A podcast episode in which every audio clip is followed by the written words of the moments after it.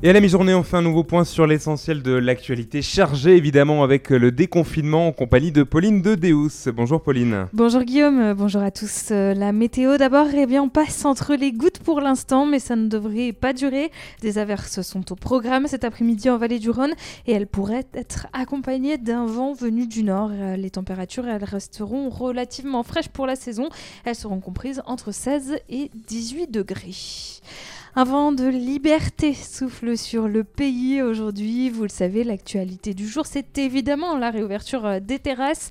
Les gérants de bars s'activent euh, depuis ce matin et dès l'ouverture, les clients étaient au rendez-vous, à l'image de Georges, Joss et Thomas que nous avons rencontrés un peu avant 8h du matin sur la place des Cordeliers à Annonay.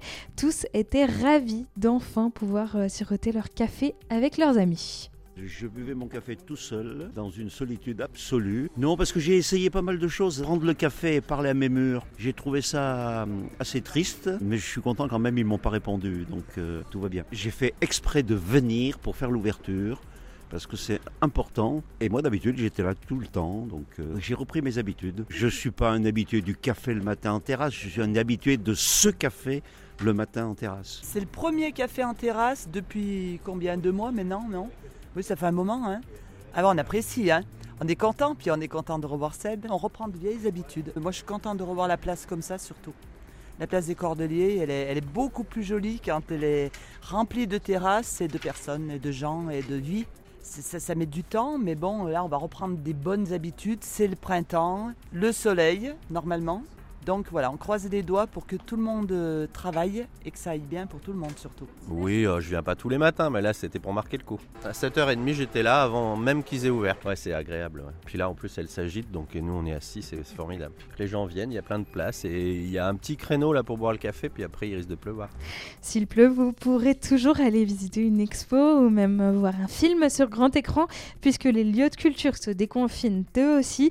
Et enfin, les commerces rouvrent enfin leurs portes Écoutez le témoignage de Bernard Kakissi. Il est gérant d'une boutique de prêt-à-porter et membre de l'association des commerçants de Romans-sur-Isère. Bien sûr, ça a changé déjà notre vie de Français, de citoyens, a changé. La vie d'avant, on commence à y réfléchir en disant mais comment c'était la vie d'avant? Nous, en tant que chef d'entreprise, on s'est posé beaucoup de questions. On est d'abord des commerçants. Nous, on veut recevoir nos clients, on veut le contact, on veut les conseiller. On est bien sûr de plus en plus visible sur Internet, plus vitrine, plus information, plus ne pas rompre le contact avec nos clients, mais on n'est pas des commerçants e-commerce, on est des commerçants physiques du centre-ville. On veut garder cette proximité et naturellement, avec ce qui s'est passé, ben, on a essayé de garder ce contact avec nos clients euh, d'une façon ou d'une autre. Comment vous voulez que nous, le petit commerçant de la rue Jacquemart ou de la place Jean Jaurès, nous puissions concurrencer Amazon? C'est impossible. Donc un peu d'internet, c'est bien. Trop, c'est pas bon.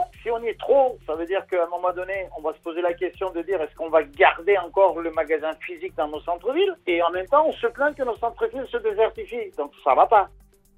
Et enfin, le sport peut lui aussi reprendre à partir d'aujourd'hui et les spectateurs euh, seront de nouveau accueillis euh, dans les stades avec une jauge réduite à 300 personnes. Chez nous, certains pourront assister au dernier match de play-off du bord de péage de Ball. La rencontre de ce vendredi face à Nantes est avancée à 18h30 pour euh, tenir compte du couvre-feu désormais fixé à 21h. Pas d'ouverture de billetterie, cependant, l'accès à ce match du bourg de péage de Ball sera privilégié pour les les bénévoles et les familles de joueurs. Alors Pauline, on tombe le masque ou pas? On y a cru. Hier, en Ardèche, le préfet avait annoncé un allègement de cette mesure du port du masque, comme c'est le cas également dans la Creuse et en Seine-et-Marne. Mais en fin de journée, le ministère de l'Intérieur a annulé toutes ces décisions. Le gouvernement souhaite en effet que l'allègement du port du masque se fasse de manière harmonisée dans tout le pays. Et puis alors que les policiers se rassemblent à Paris aujourd'hui, un autre mouvement de colère, celui d'une partie des parents d'élèves de Saint-Rambert d'Albon qui vont manifester également. Une mobilisation qui est organisée donc cet après-midi à l'appel de la FCPE pour protester contre le projet d'aménagement de l'école primaire du centre-ville.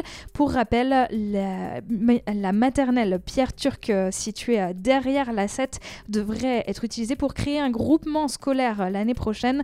Le rassemblement débute à 14h devant l'établissement. Il devrait ensuite se poursuivre en direction du centre de la commune de Saint-Rambert d'Albon pour se terminer devant la mairie à 16h. Les manifestants demandent l'annulation du projet et la reprise du dialogue avec la municipalité. On part en Ardèche où les pompiers recrutent des volontaires, Pauline. Ils cherchent notamment à doubler leurs effectifs au sein de la caserne de Saint-Félicien. Toute personne de plus de 16 ans ayant une bonne forme physique et des disponibilités, que ce soit en semaine, la nuit ou le week-end, peut devenir sapeur-pompier volontaire. Après un rendez-vous médical, il faudra suivre une formation de 12 jours et demi. Et une fois le pompier formé, les astreintes seront organisées selon les obligations de chacun. Les détails avec le lieutenant-colonel Jean-Paul Matevé, chef du groupement territorial Nord.